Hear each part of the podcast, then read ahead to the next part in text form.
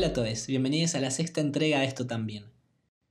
En esta oportunidad voy a charlar con Carla Bonomini, o Mini Carbono, como la encuentran en redes.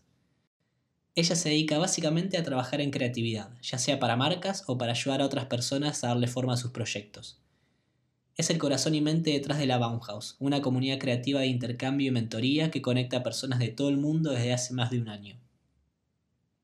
Quise hablar con ella porque es una persona básicamente inspiradora y que siempre está vivando el fuego de la creatividad y del camino personal. Durante la charla tocamos temas como los passion projects y las puertas que nos abren, las luces que se nos encienden para que las sigamos y el hacer a pesar o a raíz del miedo. Ah, y además contó cómo encontró, después de que la pandemia le arruinara todos sus planes, nuevas maneras de trabajar y de conectar con las personas.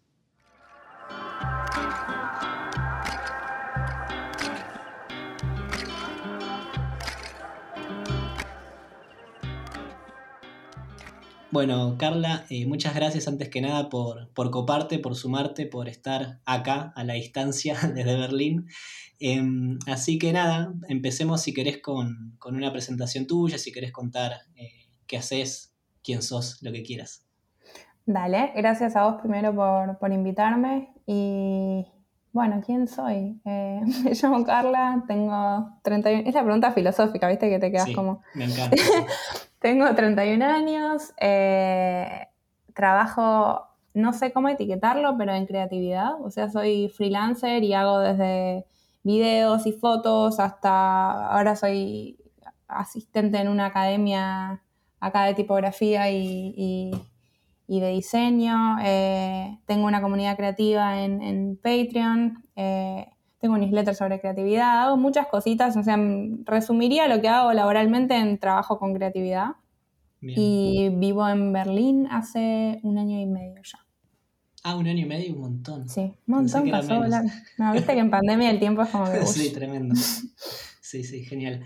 Eh, bueno, buenísimo. Em, bueno, y si te parece, ya arranco con la primera pregunta. Las preguntas que no, yo te te pregunté si querías que te las adelante y me dijiste no, no, que sean sorpresa. Así que bueno, vamos a ver qué sale.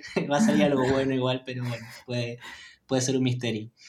Em, nada, la primera pregunta que, con la que siempre abro es eh, acerca de si sabes o si tenés alguna pista o algo acerca de por qué haces lo que haces.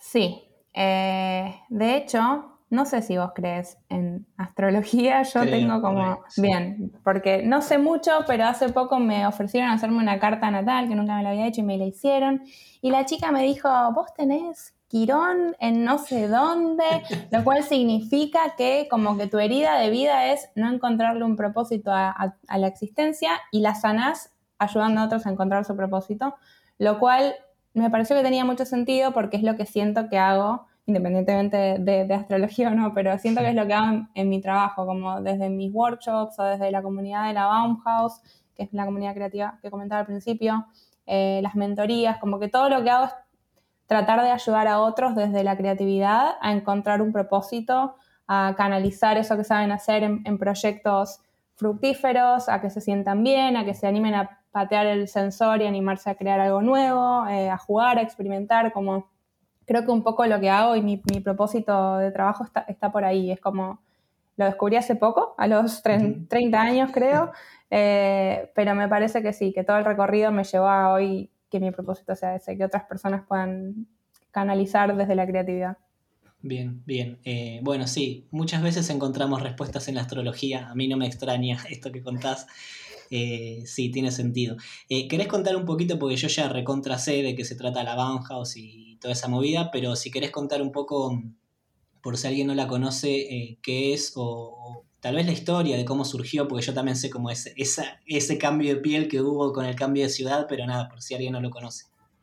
De una. Eh, bueno, como dije, me mudé a Berlín hace un año y medio y cuando llegué, yo soy una persona muy estructurada y ya tenía toda mi estructura de cómo iban a ser las cosas cuando llegué a Berlín y que me iba a anotar en un cowork, que iba a ir a eventos de networking y pim pam. Y bueno, llegué y al mes eh, se desató la pandemia. Yo recién encontrando departamento, todo muy caótico.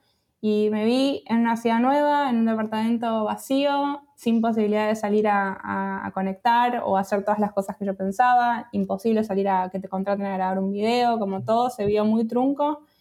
Y, en, esa, en ese momento de como confusión total apareció una luz de una idea que fue como, bueno, si no puedo conectar con nadie y no puedo generar ingresos y no puedo hacer nada de lo que tenía pensado hacer, quizás podría conectar con otras personas online y generar una comunidad donde nos vayamos enriqueciendo entre nosotros y, debatamos libros y pelis y hagamos misiones creativas y, nos apoyemos y nos demos consejos y, así nació la Baumhaus como una manera de, de conectar creativos, creativas, creatives de todo el mundo porque empezaron con muchos de Argentina, pero después resultó que apareció gente de México, de Perú, tengo una chica de República Dominicana, después hay muchos argentinos que están en Europa, distribuidos por, mm. por, distintos países, y se armó como una, linda, como una linda red, que a su vez para mí también es sustento, porque eh, la comunidad sucede en Patreon, que es una plataforma, eh, no sé cómo llamarla, no es crowdfunding, pero es como una plataforma donde la gente... Eso, mecenazgo, exacto. Gente apoyando a creadores. Y entonces para mí es todo, es como es conexión con otros, es sustento, es motivación para buscar nuevas, nuevas consignas y nuevas pelis y nuevos libros todos los meses y, me, salvó, me salvó la vida. Parece exagerado, pero me sacó como de ese momento que para todos debe haber sido igualmente caótico, pero que para mí al estar en un país nuevo fue como especialmente abrumador de cara al futuro y de cara al desafío de mis estructuras. Así que así nació la BAUM hace ya un año y bueno, ahora en agosto fue un año, así que ya pasamos el añito. Y sigue, sigue activa y es un lugar muy hermoso y muy constructivo. Qué bien, qué lindo. Sí, y aparte, esto, lo último que dijiste, ¿no? Me imagino que, debe haber sido un sostén muy grande para vos en, en ese contexto, ¿no? Como en la ciudad de mis sueños en la que quise vivir por X tiempo y de pronto estoy acá pero no la puedo vivir y estoy encerrada en un lugar lejos de mi casa y de mi gente, pero bueno, encontrando una manera nueva y distinta de conectar. Me parece que eso está bueno. Totalmente. Sí, así fue. Genial. Bueno, y sabes que como, nada, también quiero volver a esto que dijiste, ¿no? Como esta idea que apareció capaz como algo chiquito, como una lucecita, no sé, eh, yo acabo de cortar con la psicóloga, estuve como hasta 11.58 de la Argentina estuve en, la, sesión y estábamos nada, hablando de la vida, de, las cosas, de los cambios, etc. Y como que en un momento me dice nada, viste, como que hay, hay cosas que no las escuchás o que están y, y no las percibís hasta que, hasta que en un momento las escuchás y no las puedes dejar de escuchar. Y, nada, o sea, lo relaciono con esto que decís, ¿no? Como algo que está, está ahí. Uno capaz tiene que abrirse a escucharlo o a verlo y nada, y después animarse a ir por eso, que puede pasar. Pueden pasar cosas maravillosas. Sí, absolutamente, estoy de acuerdo. Y es, y es así, es como, una vez que lo ves, aparte parece obvio y es como que está todo dado y, tenía que ser, pero hasta ese momento no, no existía, como que se materializa de la nada, pero no, hay toda una construcción detrás. Sí, genial, genial. Y en todo, bueno, en todo este camino, ¿no? Eh, personal tuyo de, bueno, de ir encontrando cómo trabajar, cómo trabajar freelance, qué hacer, o, esto de, ayudar al resto, etc. Eh, ¿Puedes identificar alguna imagen, algún momento en el que, en el que ya vos misma vieras y dijeras, wow, esto está sucediendo, esto que capaz empezó como un hilito del que empecé a tirar, eh, lo que sea, de Baumhaus o lo que sea, tu carrera, la vida, lo que sea, em, y de pronto esto que era capaz una fantasía salvaje en algún momento, era tipo algo de una noche de insomnio, nada, es mi realidad, me está rodeando y, es verdad. ¿Puedes identificar algo así? Creo que sí, creo que son más de un momento, si vale. Sí, vale, vale, vale. Bien. Eh, se me ocurre como el primer hilito fue mi primer trabajo en agencia, el primer trabajo pago, digamos, en agencia, que yo hasta ese momento sentía que creía que sí, como me consideraba una persona creativa y creía que tenía buenas ideas, pero me parecía que hasta ese momento había sido suerte, como que me había topado con buenas ideas de, suerte y que tenían un límite, que cuando se las dé todas a esta agencia, ya está, me iba a quedar sin y, y, no iba a tener nada más para dar. Y, y fue como, trabajando por primera vez en creatividad y presentando ideas que me di cuenta de que, de que no, fue como bastante una revelación, de que la creatividad es una fuente que se alimenta y de la que salen cosas constantes, no tiene fin, y cuanto más la alimentes, más va a salir, y, eso fue un momento que dije, wow, o sea, acá hay algo, eh, no es una cosa de suerte que voy a pegarla dos, tres veces con trabajos y después me tendré que dedicar a otra cosa porque no voy a tener más ideas, sino que efectivamente como si alimento esta fuente puedo, puedo seguir sacando de, ella. Creo que ese fue como un, pequeño así aha moment.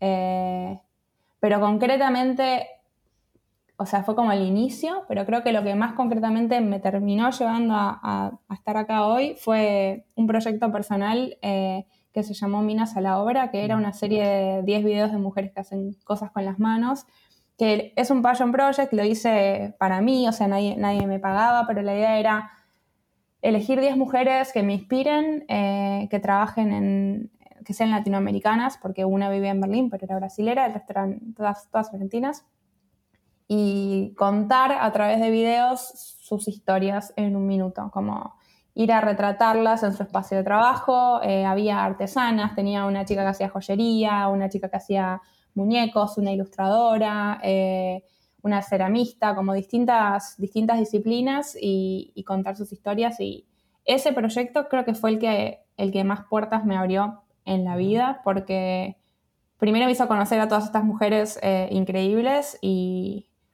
y después me hizo dar cuenta de que tenía la capacidad de contar historias a través del audiovisual, que es algo que no había hecho nunca así como tan consistentemente y con un concepto fuerte detrás. Sí.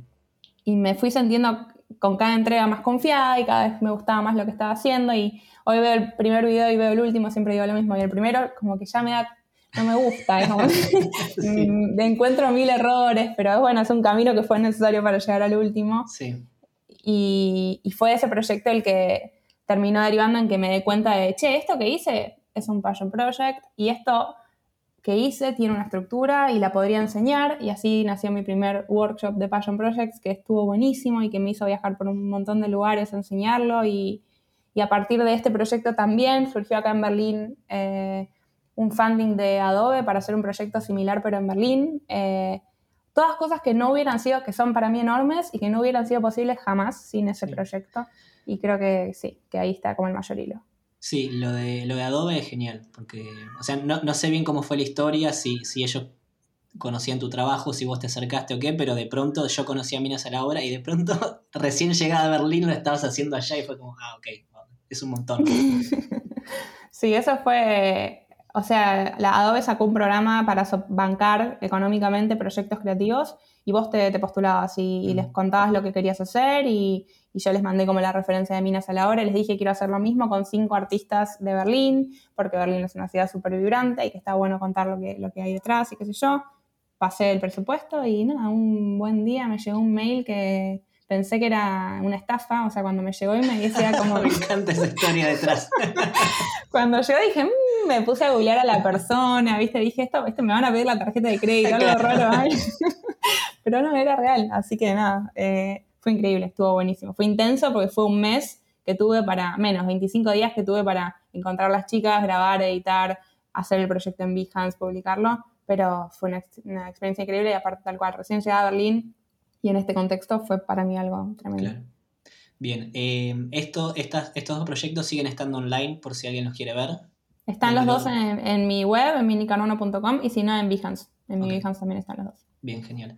Bueno, y quiero preguntarte, esto es como súper personal, después vemos si queda o no, no pero eh, quiero, quiero preguntarte un poco sobre Berlín, sobre, sobre ese proyecto, o sea, porque yo estoy capaz transitando un poco ese camino también con la misma ciudad.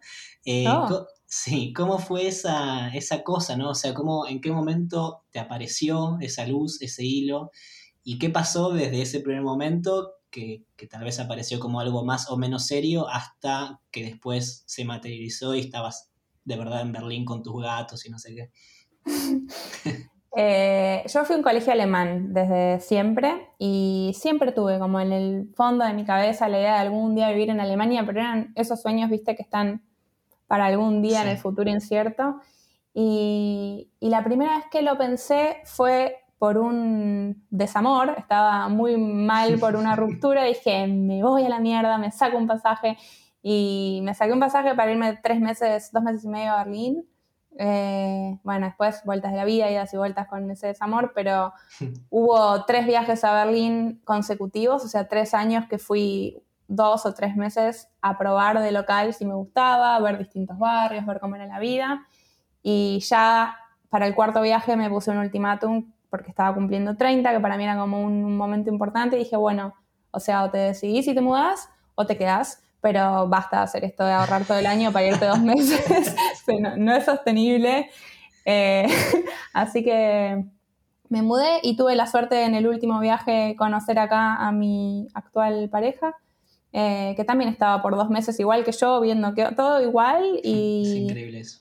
sí, y bueno, y no, sé, después fue como, no estábamos en una relación seria los primeros meses que estábamos en Argentina, pero era como, yo me voy a ir a, Berlín, vos fijate, y al final, no sé, coincidencias de la vida, y ahora estamos acá, vivimos acá con los gatos, como que se dio. Así que creo que es como eso que decís vos, era una lucecita que sentía que estaba siempre ahí y necesité como un, un sacudón para decir, bueno, voy para acá. Bien, bien.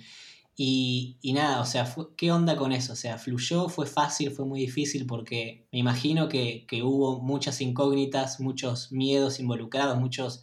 Bueno, sí, ya sé que fui, estuve tres meses y me gustó, pero como que no es lo mismo ir a decir, bueno, voy a buscar un lugar donde vivir y a conseguir trabajo para mantenerme en euros, como es, es, es otra cosa. Entonces, nada, como que, ¿qué, ¿qué pasó con eso, con esos miedos capaz que hubo que ir sorteando, saltando, esquivando, no sé? A mí algo que me ayudó mucho fue algo que me dijo mi, mamá, que puede parecer muy simple, pero a mí como que me reveló bastante, me hizo como un momento así medio revelación, que es como, ¿qué es lo peor que puede pasar si no te va bien? Que vuelvas. Como no, no pasa nada, o sea, es como, te viniste, hiciste una experiencia, volviste y volvés con un montón de aprendizaje y con haber hecho una experiencia afuera y viéndolo desde esa perspectiva fue como, es verdad, uno a veces lo piensa todo como tan definitivo, ¿viste? Como, no, pero si me voy y el fracaso y no sé qué, y no, no, es así, es como, no hay fracaso, estás teniendo una experiencia que te va a dejar un montón de cosas, salga como lo esperabas o no.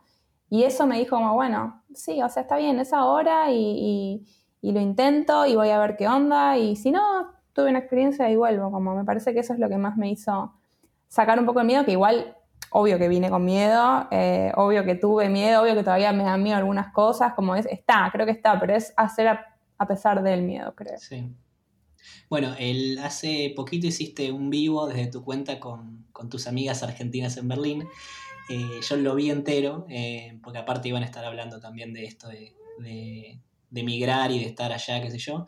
Em, y en un momento salió esto del miedo, ¿no? Creo que fuiste vos la que dijo, ¿no? Como, bueno, cuando se me prende la lamparita el miedo, cuando tipo está la luz en el tablero que dice cuidado con esto, es porque es algo bueno, es algo que me estimula. Y me parece que está bueno eso, porque en general uno tiene como esta idea de el miedo y, el primer impulso de huir, pero como que si le das vuelta es porque probablemente detrás del miedo haya algo que está bueno. Re, si no, si no resonara con vos, no te generaría nada. Si te genera miedo, me parece que es porque te está moviendo algo y te está desafiando a salir un poquito de la zona de confort y, y para mí es por ahí. No digo que compulsivamente estemos teniendo miedo todo el tiempo, pero, pero a veces hay que, creo que hay que seguirlo y, saltar a pesar del miedo, me parece.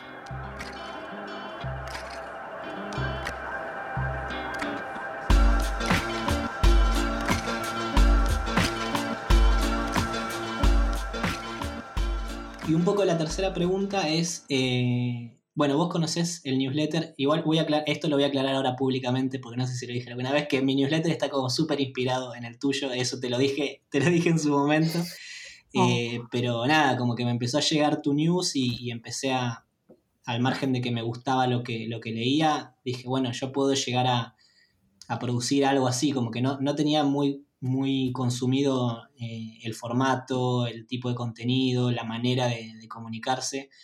Y, nada, y fue como, eh, me acuerdo todavía ese primero que envié que te escribí que está para salir esto y nada, te tengo que decir que está muy inspirado en el tuyo y, y nada, y, de pronto nada, creció hasta esto, ¿no? Como el, de ahora de septiembre va a ser el número 11 y de pronto estoy grabando un podcast y conociendo gente y, es un montón. Em, pero bueno, nada, todo esto venía a que el newsletter es sobre recomendaciones. Em, variadas de lo que sea. Entonces a mí me gusta eh, con cada invitada del, podcast eh, proponerle que recomiende algo, lo que sea. Puede ser em, a, modo consejo o, no, sé qué, o tip de vida, pero también puede ser una recomendación concreta de estoy leyendo este libro o vi esta peli o lo que sea. Así que así súper amplio como la primera pregunta de, bueno, ¿quién sos? Te tiro la pregunta, la última pregunta súper amplia. Puedes recomendar todo lo que quieras sobre lo que quieras. Micrófono abierto. ¿Verdad que mis gatos se están cagando a palos y les voy a tirar? Basta. La mía está, siempre que me conecto a algo y que escucha, ella, está por supuesto todo el día en la cama, eh, pero cuando escucha que, estoy conectado a algo, se acuerda de que existo y viene y se me sube. Se típico. Sí, sí, Pero ahora no sé, está todavía ahí tirada, no sé qué le pasa. Bien. Eh, recomendación. Creo que voy a ir de la mano con, lo que conté recién de, de Minas a la Obra y lo de Berlín, de la importancia de los proyectos personales. Creo que no me voy a cansar nunca de, evangelizar a la gente y en lo que acabas de decir vos también, como un proyecto personal como tu newsletter que creció un podcast y que andas a ver a dónde crezca después. Eh, la importancia de hacer algo tuyo, algo consistente, sostenido en el tiempo, que muestre lo que sabes hacer, pero también que te deje poner tus propias reglas y, decidir qué querés mostrar. Quizás si no tenés, no sé, el trabajo de tus sueños, generarlo vos de una manera con algún proyecto y eso abre puertas, pero tremendas, así como contaste vos, así como conté yo y tengo 10.000 ejemplos de, bueno, gente que hizo el taller de Passion Projects o amigas que han hecho sus proyectos personales y, y, les llegó una propuesta o fue abriendo puertas, es como, creo que sí, que siempre un proyecto personal es una buena, es un buen consejo. Eh, y, aplica para diseñadores, aplica para letristas, aplica para um, gente que trabaja en audiovisual, para gente que escribe. Hay infinidad de cosas que se pueden hacer desde videos, un podcast, un corto, un newsletter, eh, un fanzine, no sé, lo que sea, pero cualquier cosa hecha como con el alma y con genuinas ganas de crear algo copado para el mundo, creo que abre puertas y y abre puertas para todos, no solo para quien lo hace. Porque, por ejemplo, esto que me estás diciendo de tu newsletter me inspiró a hacer un newsletter, es como es una puerta que abrió una puerta y, me parece que, es por ahí, como si, pudiera dejar un consejo para alguien que está escuchando es, ese, animarse a crear algo. No existe el fracaso en los proyectos personales, me parece que hay que verlos como, como experimentos, son experimentos que uno hace para uno mismo y, aprende cosas, salgan como salgan y y eso, jugar, animarse a jugar y a crear. Nadie está prestándole tanta atención a lo que hacemos como eso es tremendo. Uno todo el tiempo piensa que todo lo está mirando y esperando que haga algo para criticarlo. No, a nadie le importa. No, a nadie le importa tanto como a uno mismo, como no existe un, juez tan perverso con uno mismo como uno mismo. Entonces, entender eso y creo que liberarse un poco de la mirada del otro, que no es fácil y no creo que nadie lo tenga eh, solucionado, pero crear por el placer de crear con tus propias reglas, sostenido en el tiempo y creo que ahí pasa la magia. Bien, sí, está buenísimo. Bueno, y, esto que decís, em, si bien estamos hablando como más del crear o de una búsqueda, pero también, ¿no? Como esta cosa de, tampoco intento ser evangelizador del trabajo freelance o del trabajo independiente, pero, pero hay algo de eso, ¿no? Como justo en el, en el último episodio charlé con una cocinera que ella decía, estuve, no sé, 20 años trabajando para otra gente eh, poniendo mi valor para otra gente y muchas veces, a veces tenía la suerte de que capaz tenía algún jefe copado, pero muchas veces un jefe que me cortaba las alas y que era como, no, bueno, sí, pero no, o acá mando yo, o esto no va a ser como vos decís. Y, yo estuve también en ese lugar, menos tiempo, pero estuve. Y bueno, nada, como hay algo también, vos también trabajás por tu cuenta, sos independiente, como hay algo ahí, ¿no? Como en, la búsqueda eh, no de la independencia por la independencia, sino de la independencia para tener esta cosa creativa, para poder decir, bueno, cambio, bueno, estuve cinco años haciendo esto, bueno, pero ahora tal vez quiero irme para allá, o quiero cambiarme el nombre en redes, o no sé lo que sea. Entonces, nada, me parece que, sí, ¿no? Que, tiene un poco también que ver con eso, que obviamente hay gente que funciona y que le va bien y que le gusta trabajar en relación de dependencia, pero también hay, hay yo conozco a mucha gente que, tiene como ese llamado y, obvio que es difícil y, es laburo, como sacando la romantización de que el freelance eh, se levanta a la hora que quiere y, tiene las vacaciones que quiere, que es mentira. Em, nada, ¿no? Como que está esta cosa, eh, esta, esta, libertad productiva que, te da de, poder ir encontrando tu camino y eso está bueno. Sí, sí, totalmente. Y está bueno que lo desromanticemos también, como dijiste recién. Pero esto de las vacaciones, yo creo que o sea, ahora en octubre quiero tomarme dos semanas de vacaciones, creo que por primera vez en siete años, literalmente, sin, como decir, sin abrir un mail y es como, bueno, pero es parte del pack y, y, no lo cambiaría por nada, es como tal cual. No creo que sea para todo el mundo, no creo que sea el único camino posible, pero, pero es un gran camino y te da una flexibilidad y una libertad hermosa que requiere compromiso, obviamente, eh, y ganas, pero para mí es un camino de vida. Como, bueno, yo hoy estoy en un híbrido, estoy, estoy, soy freelancer, pero en uno de mis trabajos freelance estoy como fijo 12 horas por, por semana acá en el estudio de tipografía que te comentaba. Ah, ¿en qué estudio es ese? Porque lo vi el, otro día y... El de Martina Flor. Ah, sí, mira qué bien. Y, estoy feliz, es como, es la mezcla perfecta para mí entre, entre seguir trabajando para mí, tener algo para otra persona que admiro un montón, que eso hace mucho que no me pasa así estar trabajando con alguien que me parezca una grosa y de la que aprendo todos los días y, y se armó un balance muy bonito también de, de eso. Entonces es como ir armando tu propia, tus propias reglas, me parece que es el final, sería encontrar como encastrar las cositas que te parezcan y armar tu, sistema y, como vos decís, cambiarlo las veces que quieras hasta que, hasta que encastres, como esto es lo que me sirve hoy, mañana veré y así. Sí, sí, para mí lo que tiene, lo que tiene bueno el camino independiente o freelance es eso, que está el componente de lo desconocido, de la sorpresa a la vuelta de cualquier esquina, ¿no? Como que uno puede estar rígido y decir no, o sea, sigo por, donde ya conozco, pero, pero nada, como que sueles estar más permeable a eso, que aparezcan cosas que tal vez no esperabas. Y eso está buenísimo, como que te va llevando a lugares que nunca hubieras calculado, y eso es genial. Totalmente, totalmente. Bien, genial. Bueno, em, creo que estamos. Eh, sí, estaríamos. No sé si, si querés eh, o agregar algo más o contar eh, dónde, de nuevo, dónde la gente te puede seguir dónde te puede encontrar en redes o lo que quieras para que, para que te busquen y te sigan. Dale. Bueno, en Instagram soy minicarbono. Eh, en mi web es minicarbono.com. Y la comunidad creativa, la Baumhaus, es patreon.com barra la Baumhaus o instagram.com barra la Baumhaus que tengo una anécdota muy cortita y muy boluda con eso, que el Instagram de la Baumhaus fue durante un año la punto Baumhaus, porque la Baumhaus estaba ocupado, y ayer me di cuenta de que estaba ocupado por mí. Me di cuenta una vez. Así que ya lo recuperé y ahora es la Baumhaus. Para, ¿de qué signo sos? ¿Sol en dónde tenés?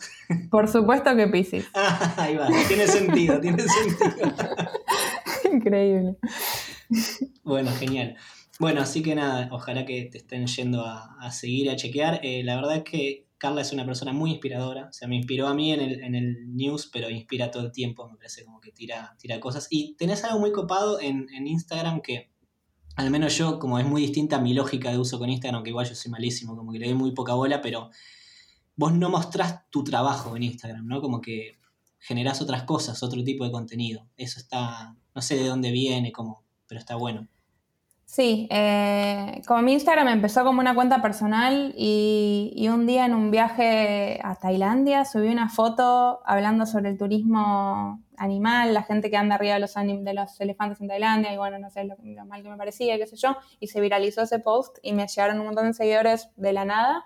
Y de ahí a poquito empecé a virarlo más a lo profesional, pero así como que fue cambiando de forma y hoy lo tomo como un trabajo más. Es como esa cuenta es una cuenta que planifico con calendario, pienso el contenido, lo creo específicamente para ahí y a veces muestro, si muestro el trabajo es más como el detrás de escena o mostrar un poco lo que, lo que estoy haciendo. Eh, no tanto portfolio, muy pocas veces subo como trabajo puntual, eh, pero sí, es como lo trato como si fuera un cliente para el que tengo que generar contenido. Ahora estoy armando un, bueno, hace unos dos meses estoy haciendo un diccionario de mm, palabras alemanas con, como intraducibles, digamos, que no tienen palabras en otros significados. Y eso es algo que, que, voy creando específicamente para ahí. Y me ayuda mucho a, a separarme también de como la dependencia de Instagram y el sentir que tengo que estar compartiéndolo todo y es como lo veo como, como un cliente y, y, subo dos veces por semana, instalo Instagram, subo, desinstalo Instagram y vuelvo a Real. Así que lo hago porque realmente me di cuenta, en un momento era como, estás subiendo historias todo el tiempo, compartiéndolo todo. No, te chupa, no puedes ir a comer a un lugar sin subir una foto de ese lugar, es como, basta, no me interesa esto. Así que estoy como en eso, así. qué bueno que lo, que lo percibas así, eh, porque así lo, lo, trato, lo trato como profesionalmente y si bien cuento cosas de mi vida es personal hasta donde quiero, pero trato de que sea eso lo que comunica. Está bueno, está bueno, está buenísimo. No sabía esto que desinstalabas. Eh, me acordaba que habías tenido un mes sin redes, pero no, no que instalabas y desinstalabas la app cada vez que tenías que subir algo. Sí, fue una consecuencia de ese mes sin redes. Primero tenía un celu viejo y lo que hacía era subir desde ahí, pero me lo robaron en Berlín. Así que eh, de mi casa, desapareció de mi casa. Rarísimo. Así que ahora instalo y desinstalo Instagram. Que lo cual lo hace más inconveniente todavía y es como que, bueno, que tengo que instalarlo, subir, así pues ya está, no pierdo más tiempo. Está bien, está bien. Bueno, buenísimo. Eh, bueno, bien, entonces de mi parte creo que estamos. Eh, gracias nuevamente. Eh, y bueno, nada, sigue rompiéndola. Ojalá que podamos tomarnos un café o algo en Berlín, más o menos a la brevedad, no sé, que se pueda volver a viajar y eso. Y, si necesitas datos de, si estás pensando seriamente, como el bichito te está picando en me quiero ir para allá, chiflame y te, lo que te puedo ayudar. Dale. Dale, dale, genial, gracias. Bueno, gracias nuevamente. Gracias a vos.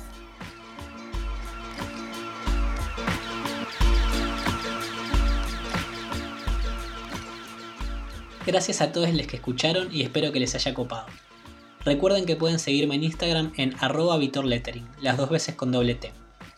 Voy a estrenar cada nuevo episodio y contar más sobre cada invitado en mi newsletter, así que no se olviden de suscribirse en el link en mi bio. También pueden seguir el podcast en Spotify, Apple Podcast o la plataforma en la que lo escuchen. Y obvio que pueden escribirme para contarme qué les pareció lo que escucharon. Quiero agradecer también a Ginger autor de la música increíble que sirve de cortina y separadores. Pueden conocer su trabajo y seguirlo en Instagram en arroba Se escribe como suena, con J al principio, Y antes de la E y una I latina al final. Ah, y con un guion bajo para terminar. Y por último, quiero agradecerle a Bowie, mi gata, que no sé bien cómo, pero se mantuvo bastante en silencio durante la grabación de todo esto.